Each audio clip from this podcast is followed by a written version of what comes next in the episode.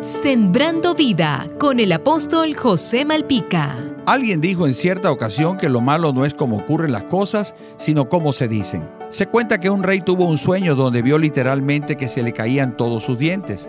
Inmediatamente llamó a uno de sus adivinos de palacio y procedió a contarle el sueño en espera de que éste le dijese el significado del mismo.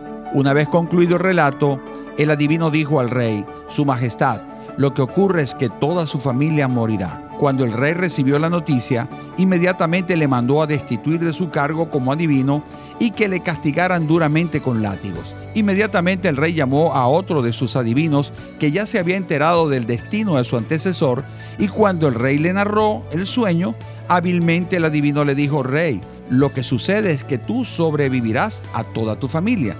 Respuesta que agradó al rey y éste le premió con muchas monedas de oro. Como usted puede ver en esta historia de ciencia ficción, los dos adivinos dijeron la misma cosa, pero el segundo supo decirlo o comunicarlo de una mejor manera. Así pasa en nuestra vida diaria.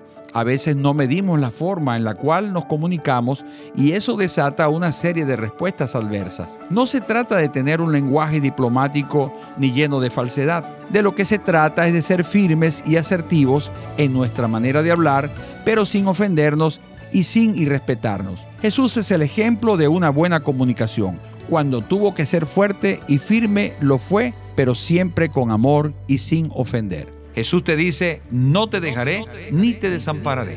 Sembrando vida con el apóstol José Malpica.